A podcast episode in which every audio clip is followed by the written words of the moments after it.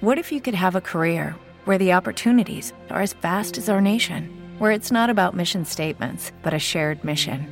At U.S. Customs and Border Protection, we go beyond to protect more than borders from ship to shore, air to ground. Cities to local communities, CBP agents and officers are keeping people safe.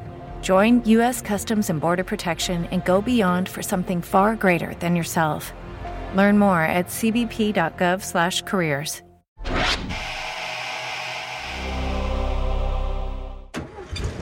Huir de los monstruos conocidos y luchar contra los monstruos desconocidos.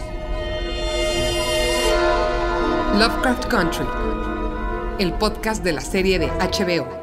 Bienvenidos al podcast de Lovecraft Country. Mi nombre es Antonio Sempere. El mío es Mario Flores y a partir de ahora vamos a platicar de spoilers. No, a ver, un momento, Mario. No podemos entrar en materia. Tenemos que hacerle una advertencia clara al público. Si no han visto el episodio 2 de Lovecraft Country titulado White is on the Moon, por favor, absténgase de seguir escuchando este producto porque vienen spoilers muy fuertes porque hubo sucesos devastadores en esta segunda entrega. Uno, dos, tres, esa fue la última advertencia y tenemos que empezar con nuestros misterios que tenemos por resolver y algunos que ya resolvimos en este segundo episodio de esta gran serie que me impresiona la conversación que está generando en redes y que nos da mucho gusto que lo esté generando. Mucha gente está sintonizándola. Nos entusiasma muchísimo sus respuestas, ya saben, pero antes de entrar en materia, sí, ellos se llaman White is on the Moon, eh, este episodio, pero nosotros le pusimos a nuestro cuatro misterios resueltos y cuatro misterios por resolver. ¿Por qué razón, Mario? Porque si bien la serie nos está dando respuestas interesantes y rápidas a muchas cuestiones de un episodio a otro, cada vez se abren nuevas puertas cada vez más misteriosas. Algunas de esas puertas son ventanas, algunas de esas puertas no llevan a ningún lado, algunas están cubiertas por una barrera invisible que es un hechizo. Mario, tanto que ver, pero empecemos por el número uno. Número uno. Número uno, realmente está muerto el pobre tío George. A ver, momento devastador, Mario. Y fíjate, agradezco que no me hayas advertido porque te expresé varias veces que era mi personaje favorito por cómo se conduce, por el enorme amor que le tiene a Atticus, por todo ese, ese sentido que le ha dado a, a su sobrino respecto a la historia, a los libros, a la literatura de ciencia ficción, a la literatura fantástica. Yo le cobré un eh, un especial afecto a Courtney B. Vance, que interpreta al tío George.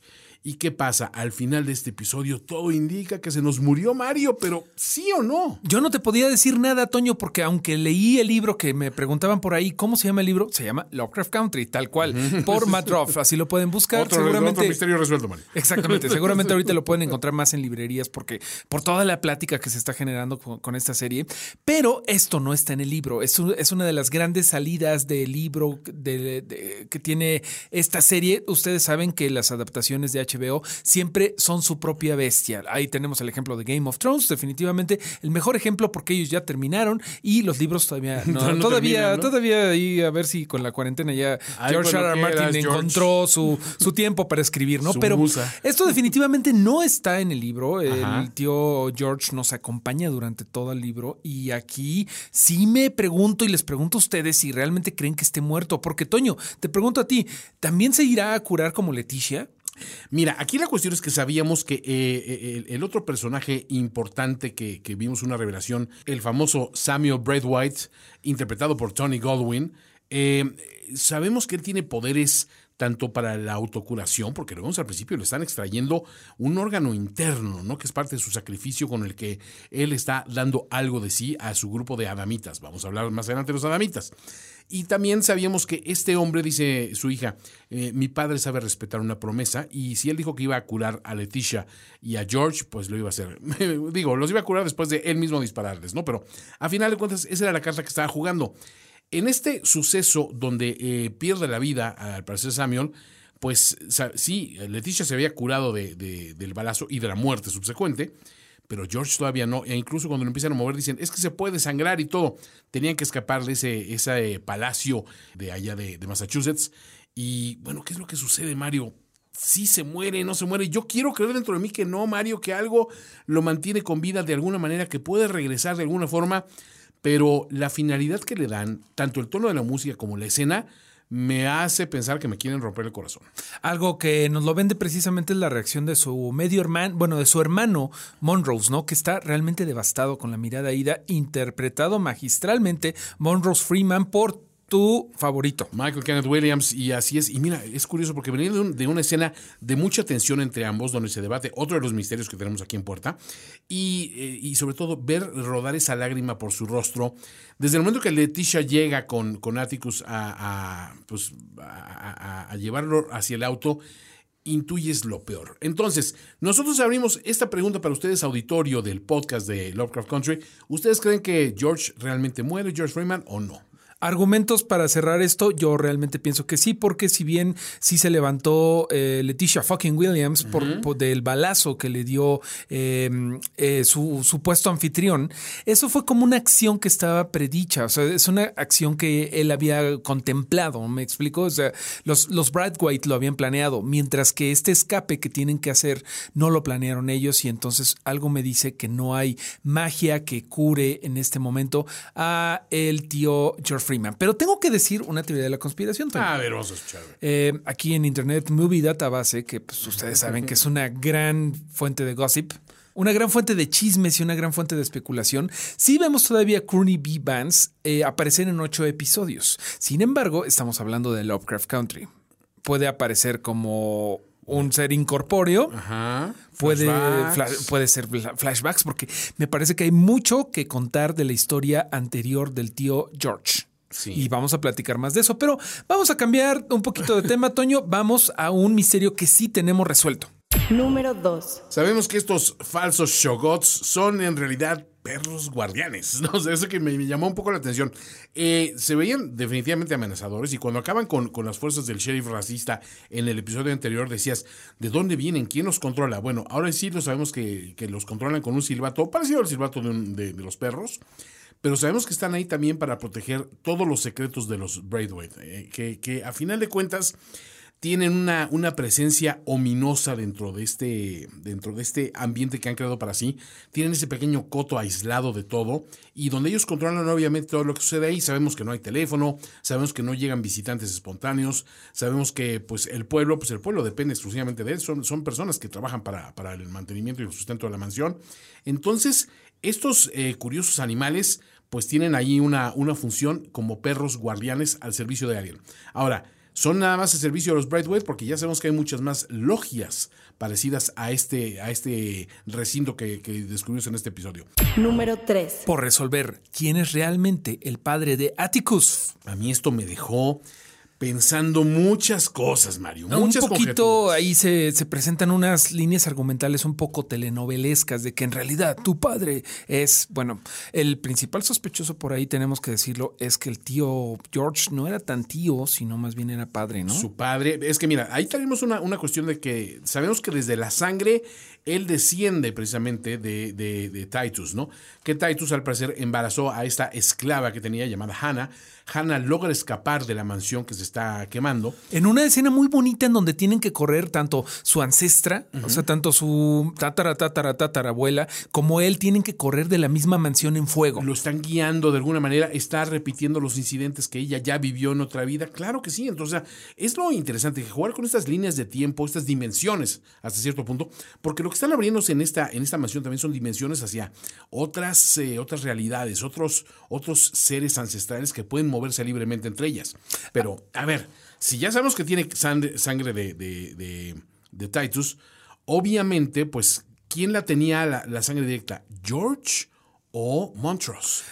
Exactamente. A mí me parece que la sangre viene del lado materno, en todo caso, de la, la sangre que une a el pobre Atticus con los eh, sospechosos Bright White, ¿no? Pero no creo que ellos en ningún, en ningún caso tengan la sangre por ahí. Pero algo que es importante para la serie, me parece, es el color sangre. O sea, es decir, por un lado tenemos la sangre que viene desde los Bright White hasta el pobre Atticus, que no, ni la debe ni la teme y se ve involucrado en estas logias masónicas que en este episodio ya las conocimos prácticamente ya hasta nos presentó George el libro de la Sí, el instructivo. del, del amanecer, de, de la logia del amanecer y ya conocemos un montón. Algo que estaba yo pensando es que eh, Lovecraft no nada más viene en el nombre y en el que nos está prestando los monstruos con muchos, con muchos tentáculos de pulpo y con muchos ojos. También hay un poco de la narrativa de Lovecraft que estaba muy interesado tanto, por un lado, eh, él le tenía mucho miedo a lo, externo, a lo, alienígena, como seguramente ustedes que están escuchando esto saben un poquito de la vida de Lovecraft. Él siempre fue un recluso, una persona, eh, sí, con racismo, eh, con unos prejuicios muy fuertes que de repente los extrapoló los prejuicios feos que tenemos aquí en la tierra terrenales de, de juzgar a la gente por su color de piel, los extrapoló a hacer esta magnífica eh, cuerpo de obra fantástico de tenerle miedo a lo que está allá afuera. Y algo que tiene muy en común siempre Lovecraft es que dice que el, hombre no debe de andar buscando cosas que no debe de, meterse porque, como dice la frase, el abismo también devuelve la mirada. Y aquí con esto de estar rescarbando en el árbol genealógico de Atticus, me parece que vamos a encontrar cosas desagradables. Siempre hay una advertencia en la obra de Lovecraft en ten cuidado con lo que estás buscando porque lo puedes encontrar. Esta horrible, detestable mujer que tiene asida a los perros y empieza a hacer una analogía sobre los osos negros. Uy, sí. Y sabes que en realidad se está refiriendo a los afroamericanos como los que tiene enfrente con los que está hablando te das cuenta que ese discurso, pues casi viene de, los labios del mismo Lovecraft, ¿no, Mario? O sea, hablando de, de, los peligros de la curiosidad innata en el ser humano y también de que, de, de que esos seres eh, curiosos y que quieren despertar a una realidad más amplia de, lo que la vida les ha deparado, eh, se están metiendo en terrenos que no deberían, ¿no? Él les quiere marcar un límite. Como limitados están ellos mismos por una barrera invisible eh, que, es producto de la hechicería. Aquí hay hechicería y también hablando, aprovechando para hablar de este nuevo personaje que nos presenta la serie llamada Dell, que es interpretada por Jamie Newman, que pueden ver en otra serie de HBO llamada The Deuce. ¿Tú viste The Deuce? Por supuesto, The Deuce, una serie fenomenal, por favor. Que, está este, ambientada también en otro tiempo. Sí, este, digamos que en, es, es una, un recorrido, digamos, sobre cómo cambió la industria de la prostitución en, en, ciertos eh, barrios bajos de Nueva York y eso evolucionó a su vez en toda la industria de la, de la pornografía, pornografía que conocemos hoy día y que ya se, se, volvió como una cosa institucionalizada y permitida, pero también cómo cambió la, la fisonomía de la ciudad con lo que sucedió con estos movimientos, donde también había un despertar sexual y una liberación.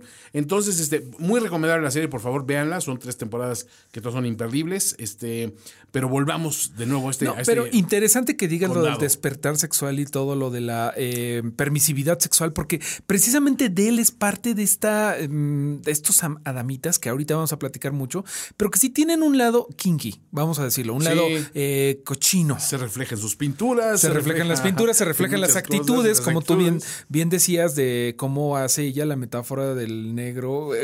Es bien interesante cómo está escrito, gracias Misha Green, J.J. Abrams y obviamente mi favorito, Jordan Peele, porque ese tipo de, de frasecitas como dentro de, un comentario tan sencillo como sí, los osos negros no son, es, algo maravilloso. Es, es un pasivo agresivo que es bastante poco pasivo y mucho más agresivo. Bueno, pero hablando de que si alguien está muerto o no, ¿tú crees que de él eh, hayamos visto el último de ella? Después de que Leticia fucking Will, el, Lewis llega por atrás y, y, la hace volar por unas escaleras. Le da un tremendo trancazo, la manda por las escaleras. No sé, no sé si es un golpe mortal, al menos no lo aprecio de esa manera. Y con lo gráfica que puede ser esta serie para, para revelar la muerte, creo que no lo vi tan explícito. Entonces, por, mira, nada más por el hecho de la actriz, que me gusta mucho cómo trabaja, sí me gustaría volverla a ver. Pero el personaje definitivamente, si ese fue su final, que bueno, ese, lo tenía bien lo merecido. lo tiene bien merecido, pero no creo que eh, hagas una entrada tan, tan interesante como la que hizo ella para como protagonista. rápido, para darle un corte literalmente por las escaleras, Toño.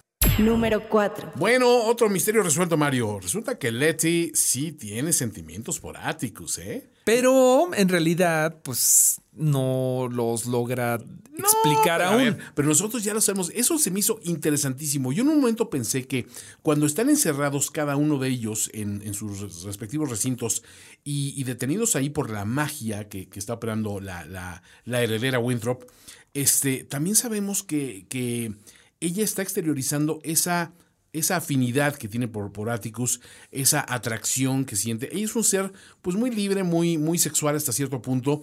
Ella se ve francamente interesada por, por, por Atticus en el episodio anterior, pero aquí ya te confirmó que desea algo más y él habla mucho de protegerla y de, de estar al lado de ella. A lo mejor es lo que ella necesita en este momento, ¿no? Porque ha sido una mujer tan fuerte, tan decidida, tan de armas tomar, que les ha sacado las castañas del fuego en varias ocasiones a los hombres de esta serie que de repente a lo mejor sientes que ella busca un poco ese cobijo, pero ya nos lo confirmó con ese, ese deseo. Ella está buscando un poco un cobijo, aunque nunca lo ha necesitado. Es algo que creo que de repente hay momentos de debilidad, como lo comentan acá, que- empezó a, ca- a cantar el Salmo 23.4 en el, en el encuentro del episodio anterior contra los Shogots, y ahorita lo vuelve a repetir, ¿no? Este, buen pastor, aunque, ¿no? ajá, aunque yo camino en el, más oscuro de los valles, yo no temeré al- a la maldad, porque tú estás conmigo.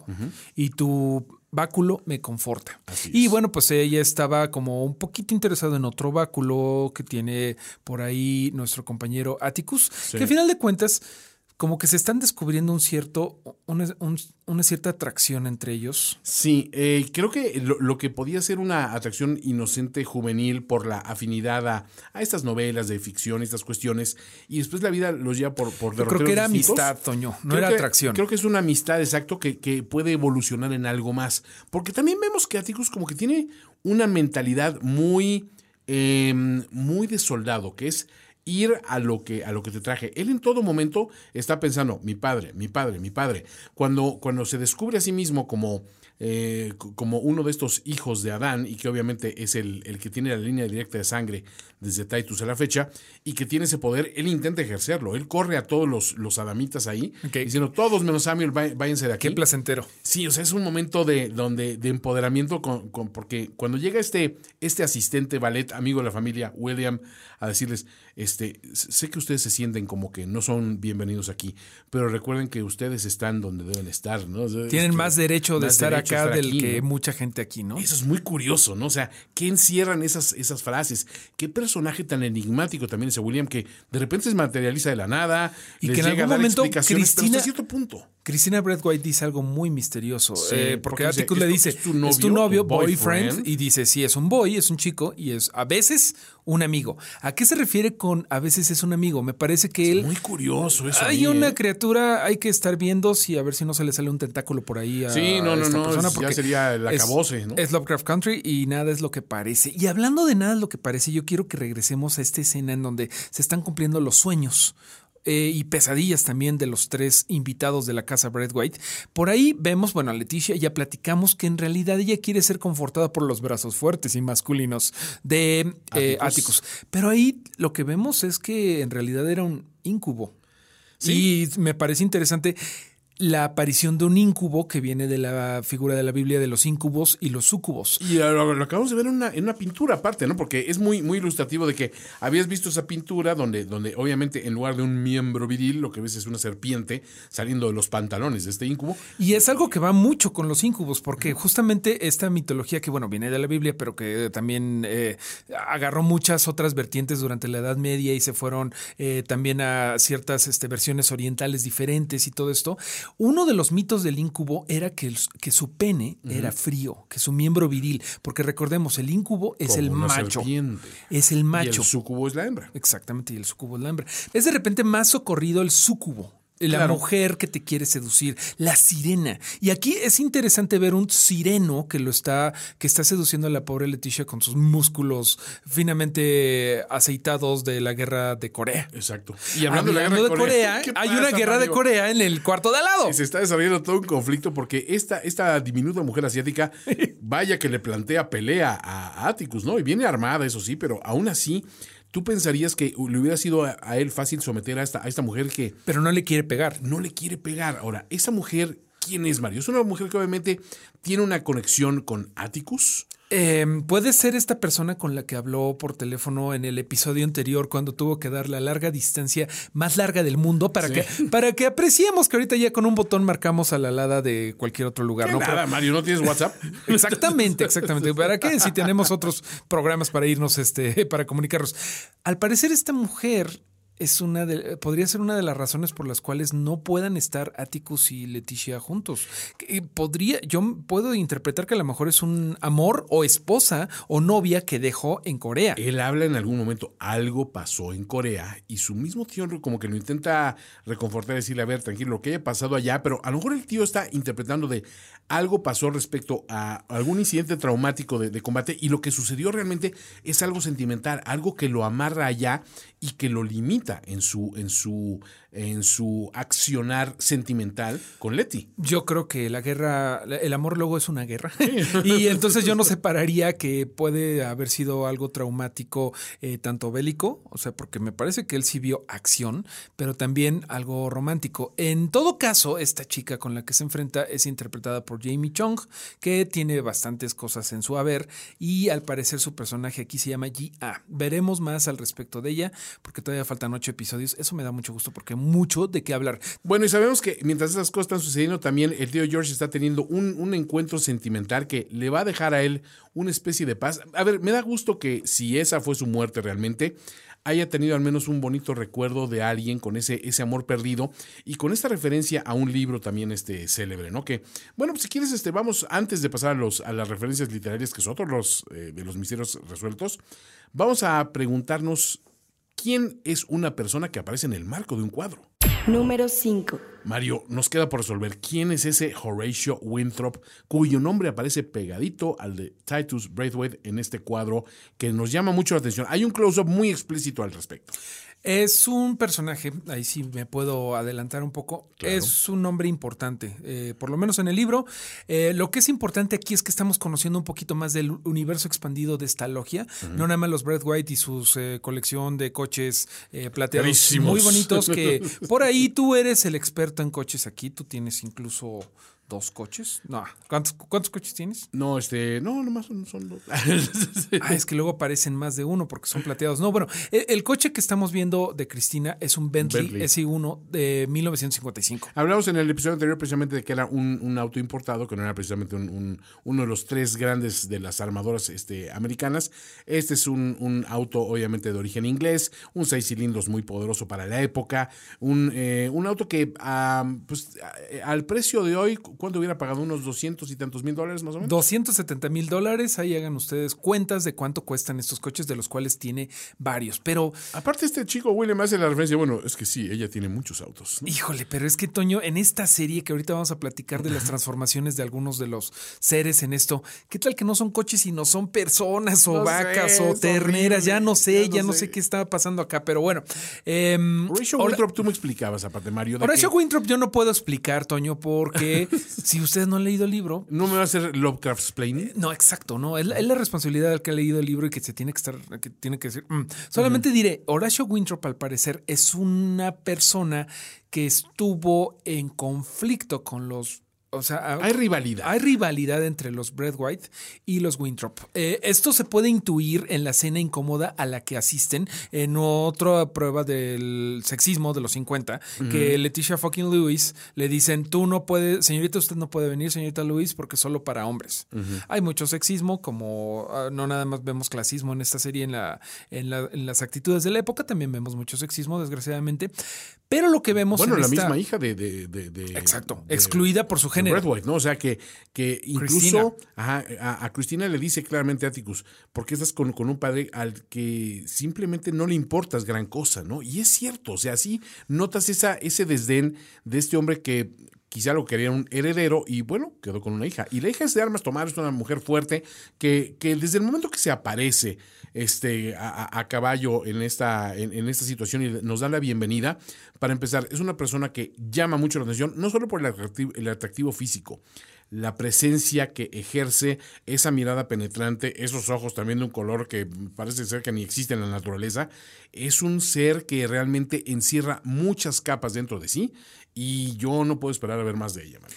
Completamente. Pero bueno, ahí cuando le dijo eso eh, Atticus de que por qué estás con un padre que no se preocupa por ti, me pregunto si no se mo- mordió la lengua, porque Sí. ahorita vamos a hablar un poquito de su padre, que es bastante problemático, ¿no? Pero lo que sí vemos en esta eh, cena, Club de Toby, como le decimos en México, este, en donde vemos solamente caballeros, Gentlemen Only Club, es que, no sé si lo viste, pero hay muchas miradas de recelo en esta logia. Totalmente, ¿no? Y algo que creo que estamos viendo es que todo- todos y cada uno de estas personas, como lo dice el mismo Samuel Brad White, están buscando poder.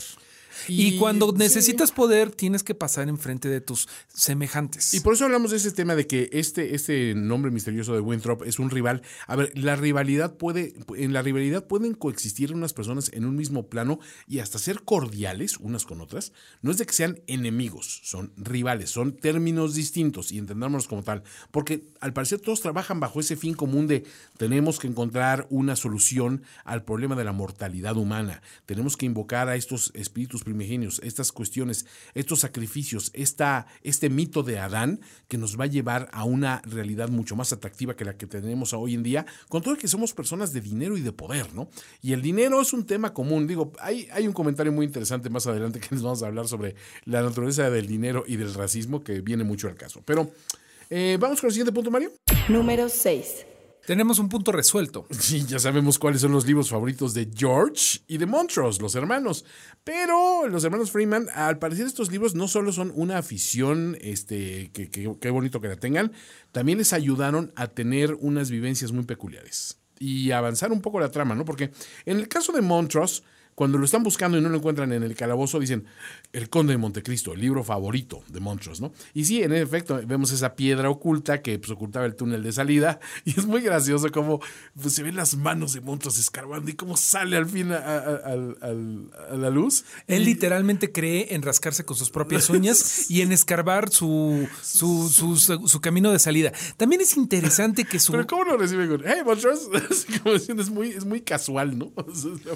También, también es interesante que su libro favorito sea El Conde de Montecristo porque nos habla de una personalidad solitaria, nihilista y que no necesita a nadie más, ¿no? O sea, una personalidad que no es abierta al amor. Oh, también es una personalidad que tuvo que reinventarse. En- si están familiarizados con el libro del Conde de Montecristo, sabrán que es un, es un hombre que cae en desgracia y después regresa para cobrar venganza sobre quienes lo, lo, lo- lo- llevaron a un calabozo y a estar encerrado gran parte de su vida. Y, se reinterpreta a sí mismo, ¿no? Como una versión mejorada de sí mismo, eh, pero con una misión muy clara. Entonces, no sé, esta salida de monstruos de ese, de ese túnel, pues a lo mejor es un renacer o el principio de un renacer. Ojalá y así sea, porque al menos el primer monstruos que conocemos es un tipo que abiertamente regaña a Atticus, eh, invocando la ira de, George, que, que siempre dicen, o sea, no me gusta que le hables así, no tienes por qué hablarle así. Creo que tenemos que ahí hacer una recopilación de que ellos, eh, con base a lo que platican George y Atticus y Monrose, George y Monrose crecieron en un en una casa en donde su padre, sus padres les pe- su padre les pegaba. El abuso era, George se siente culpable de que no pudo haberlo protegido a Monrose porque fue el más pequeño y en cierta forma quedó un poco marcado por todo esto. Eh, George, sin embargo, es un hombre de familia feliz que tiene a la pequeña Diana, hija Hipólita, mientras que Monrose pues ya perdió a su esposa y ahorita está la paternidad cuestionada, ¿no? De si es padre, Atticus quién es es su hijo, padre ¿no? aquí. Bueno, ahí hay este problemas en el paraíso, ¿no? Oye, pero vamos a hablar rápidamente del de, el libro favorito de, de, de George, que es La casa en el confín de la tierra, ¿no? De, de, Hodgson, que pues te habla de, de, de esta... Este, era uno de los libros curiosamente favoritos también de, de H.P. Lovecraft. Y es de una, una novela donde unos, unos amigos que salen a pescar en Irlanda se acercan a una casa que está en una isla, la casa está abandonada y ahí encuentran un manuscrito. El ocupante de esta casa habla de todos los problemas que tuvo para hacerse de, de- de la propiedad y cómo la propiedad estaba situada como en un pasaje que encerraba como un, conducto hacia una raza primigenia que le hizo la vida imposible y que, y que estaba ligada a una gran maldad, a, una, a, un, a un gran peligro para el ser humano, ¿no?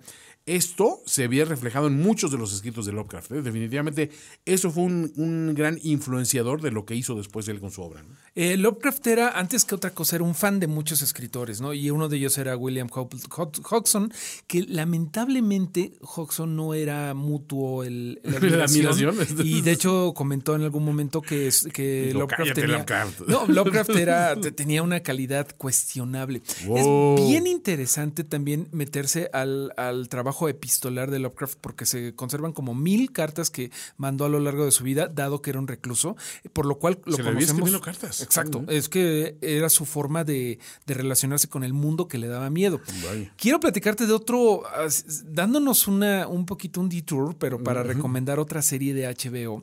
Quiero eh, platicarte que él también era muy fanático de un escritor llamado Robert W. Chambers, que hizo un libro llamado El Rey en Amarillo, The King in Yellow, que es un cuento, bueno, es un... Son varios relatos, es un libro de varios relatos de 1895 que inspiró el misterio que pueden ver en True Detective, la primera temporada en HBO, que se lo recomiendo mucho porque también tiene mucho de este sabor Lovecraftiano. Y esa simbología también medio pagana, medio ocultista, es fortísima esa, esa, toda esa imagen que, que vemos eh, de ese famoso el, el rey de amarillo, ¿no? O sea, de Carcosa sí. y Ah, toda la ciudad de oculta que luego Lovecraft haría su propia versión con Relier y con toda la, la- la misteriosa ciudad que encuentran en las montañas de la locura. Pero bueno, si a ustedes les está gustando Lovecraft Country, váyanse a dar una vuelta a True Detective primera temporada porque tiene mucho este sabor de Hay juntar, de juntar como el terror cósmico con eh, realidades contemporáneas o de los 50. Pero bueno, vamos con otra duda. Número 7. Mario, ¿cómo se relacionan los adamitas con los monstruos Lovecraftianos? A ver, aquí ya estamos entrando en terrenos para, para, para expertos y la, la fortuna que tenemos de aquí es que Mario es un experto en ello. Ah, ¿En qué? ¿En qué soy experto En yo? monstruos Lovecraftianos, Mario, tú te dominas el, el, el- el bestiario Lovecraftiano. Más que, más que un experto, soy un admirador chiquito. Nah, bueno. Primero que nada, tenemos que platicar un poquito de los adamitas. ¿Quiénes Sí. fueron los adamitas? Ellos fueron un movimiento religioso radical que surgió en la Edad Media, que tomaba su nombre del personaje bíblico Adán, el primer nombre. Pero aquí, ¿qué es lo más interesante de los adamitas, Toño? Pues eh, uno que eran bastante promiscuos, les gustaba andar eh, desnudos como Adán, Sí. eh, no tenían relaciones incluso, con todo que eran promiscuos con su pareja, hasta que le preguntaban como que al, al- al más viejo de los Adanes, digamos al guía, si era, era válido tenerlo. Era una cuestión muy rara, sinceramente. Suena bastante heteropatriarcal Sí, esto. También, ¿no? Pero bueno, estos adamitas tenían una vida eh, promiscua, en- para- sobre todo para los estándares de la época de la Edad Media. Ahorita quizá los veríamos como solamente una comuna hippie, pero eh, en- estamos entendiendo que toda esta logia y que todos los habitantes de esta pequeña comunidad de Ardam, esta comunidad cerrada, son adamitas. Es decir, que no es que adoren a Adán, No. Adán, sino que adoran al hombre mismo. Es que el, eh, eh, mucho de lo que habla incluso el mismo Samuel cuando está hablando precisamente de, de Adán y por qué lo cautiva tanto es que él le dio hombre y jerarquía a todas las especies, ¿no? Le dio nombre a todo. Entonces, a final de cuentas, él mismo tuvo que hacer el sacrificio de una costilla para crear a Eva. Y es cuando entra la hija a decir, sí, entonces vino a Eva a crear toda esta entropía y todo este caos y todo este desorden, porque es lo que a ella le han inculcado, de que Eva vino a ser la disruptora en esta Bueno, lo gran dice, lo armonía, dice ¿no? con mucho sarcasmo porque Cristina. Pues, obviamente no le queda de otra, ¿no? Evidentemente, Cristina no está contenta con el rol de la mujer en este, en ese relato. ¿Y ¿Qué quién hay? puede estarlo, no? Sinceramente. completamente. Ahí también queda como velada la amenaza de Seymour de cómo se refiere con a Atticus de, ajá, y no te quiero decir qué lugar ocupan los, los negros en esta cosmología de Adán, el hombre blanco, que nombró todo. Terrible, ¿no? Porque aparte es curioso y, y- creo que hay una- algo de justicia poética cuando someten precisamente a Atticus en esta ceremonia y lo hacen abrir ese portal al jardín del Edén. ¿Y quién está abriendo ese portal? Un hombre afroamericano. ¿Y quién está del otro lado de ese portal?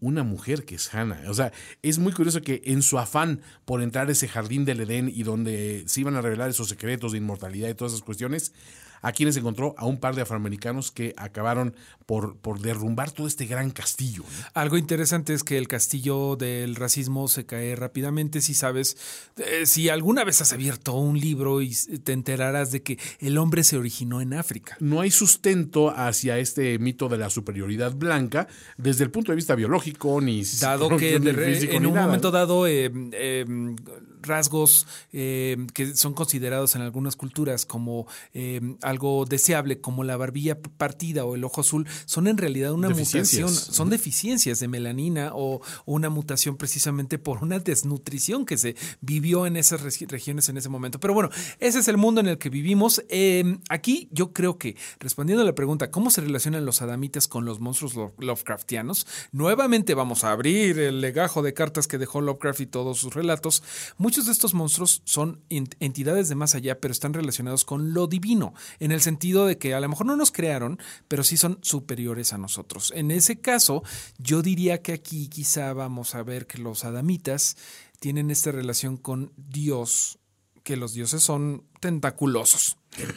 son, o sea, son estos dioses Lovecraftianos. Creo que tiene ahí- Primigenios, llamémoslo así. tienen por ahí como un, un dejo de divinidad.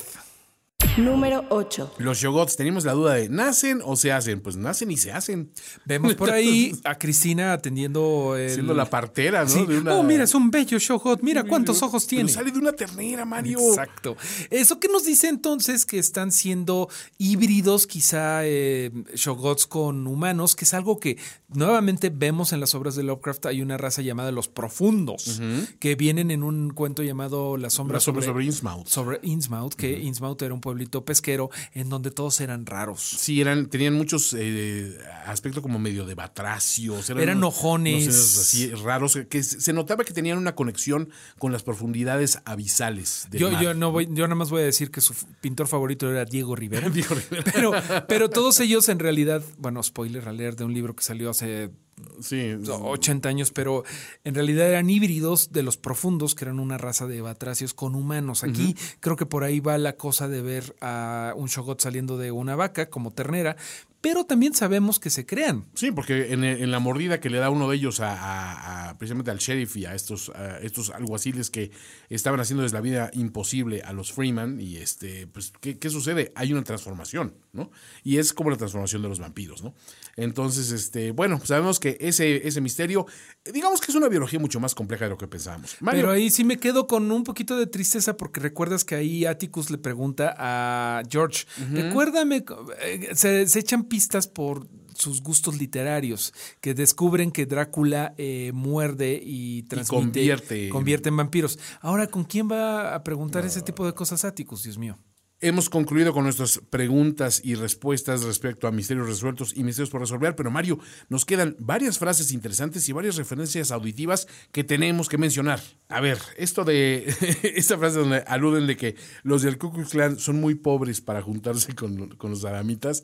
Híjole, Está buenísimo el eso. clasismo entre los, eh, eh, o sea, aún en el racismo Hasta en, los clasismo. racismo, hasta en los racistas hay clases, hay razas. Y bueno, hay otra frase muy interesante también cuando hablan precisamente de Titus y de dónde hizo su fortuna y dice, pues se dedicaba al transporte marítimo. Esclavos. Eh, sí, este, el transporte marítimo es así como que Esclavos, ¿no? O sea, sí, pues no era como que trajera bacalao noruego, ¿no? Y por último hay una frase muy chistosa, una frase matona que en este momento en donde tienen el embrujo Leticia y el tío George y no se acuerdan. recuerdan nada. No se acuerdan nada de lo que pasó, que es también un juego interesante de, ah, ok, eh, pobre Atticus se está volviendo loco, tiene shell shock, tiene eh, trauma de veteranos. bueno, Leticia finalmente lo recuerda y ¿qué dice? Dice, I shot the sheriff. O sea, como diciendo, yo, yo, yo maté al sheriff. Dice, sí, y nos recordaban la canción de, de Bob Marley, ¿no? Nada más nos faltó la canción de Bob Marley para disfrutar eso. Pero oye, bueno, qué, qué música en este episodio. Tenemos rápido que, que recapitular. ¿Qué, qué escuchaste por ahí, Toño? Hay un montón de temas que llaman mucho la atención. Por ejemplo, pa- para empezar, hay un tema de Marilyn Manson que, hablando de la, de la cuestión de romper tiempos y edades, se me hace genial, ¿no? O sea, la inclusión de este, de este tema, que aparte es un momento bastante ominoso, ¿no? Exactamente, Marilyn Manson anda por ahí, pero también es bastante interesante y está bien padre el montaje de George y de, Let- bueno, sobre todo Leticia bailando, que bien baila, pero también George mueve bien el botecito. Sí. ¿Qué canción suena? Es un tema de, de- de una serie de televisión que se llama The Jeffersons, se llama Moving On Up. Y esta serie es, es curioso porque es de una, es una canción de Norman Lear, uno de los mayores creadores de series y de sitcoms en Estados Unidos, que se desprende de otro, de sus grandes éxitos, pero una familia afroamericana que hacen mucho dinero con una cadena de tintorerías y se acaban eh, mudando al East Side de Nueva York, a un suntuoso departamento, hacen mucho dinero. eh, habla, habla de que van a ver el mundo bajo un panorama completamente distinto al barrio eh, clase mediero, clase mediero bajo donde estaban antes, ¿no? Y es curioso porque pues, ellos despiertan en esta maravillosa mansión después de ser eh, perseguidos a través del bosque por unas criaturas terribles y viven eh, en un lugar lleno de, de, de, suntuosas ropas que todas les quedan a la medida, están sus libros favoritos. Es muy simpática la analogía que se hace de una serie de televisión de los 70s con Lovecraft Country.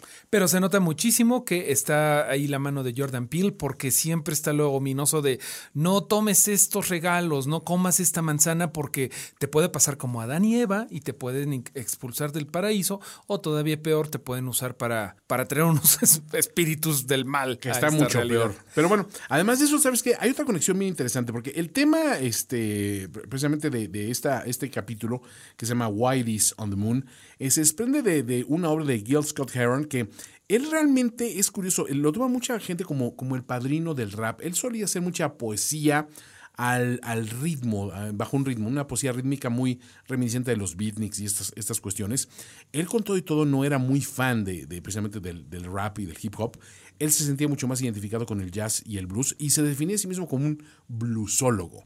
Pero es curioso porque este tema de White is on the Moon, él habla de que, bueno, sí, aquí nos está llevando la crisis y mi, a mi hermana la mordió una rata y se nos está cayendo la casa, pero hay, hay blancos en la luna. De cuando se fue el hombre a la luna, pero para él eran blancos en la luna. No es de que la humanidad está representada en la luna, eran blancos, ¿no? Y es sí, que todo nos está yendo mal y yo cada vez no tengo, tengo menos dinero, pero hay blancos en la luna, ¿no? Nuevamente se hace esta división entre lo, bueno, entre esta segregación de el negro está aquí y el blanco está en la luna. Ahora, es curioso porque Gil Scott Aaron también eh, aparece en, en, esta película de First Man, donde se habla de la llegada del hombre a la luna, película que habla en torno a Neil Armstrong. ¿Quién interpretó a Neil Armstrong en From the Earth to the Moon, Mario? Tony Goldwyn, que es precisamente Samuel Braithwaite.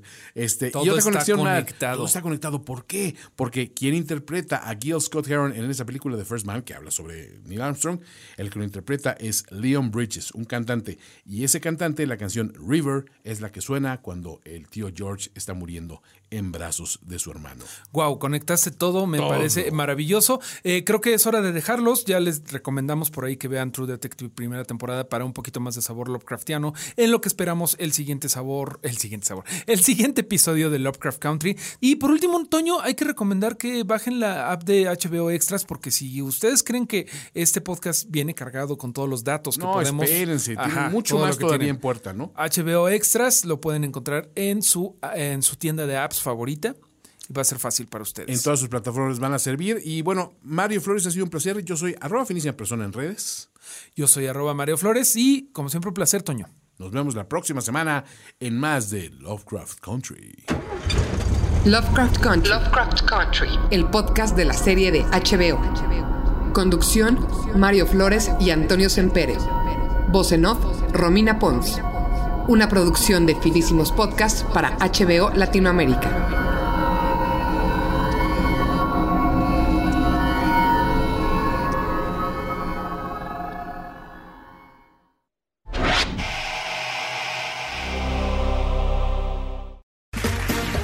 Round two. Name something that's not boring. A laundry? Ooh, a book club. Computer solitaire, huh? Ah, oh, sorry, we were looking for Chumba Casino. That's right. ChumbaCasino.com has over 100 casino style games. Join today and play for free for your chance to redeem some serious prizes. ChumbaCasino.com. No purchase necessary. Full prohibited by law. 18 plus terms and conditions apply. See website for details.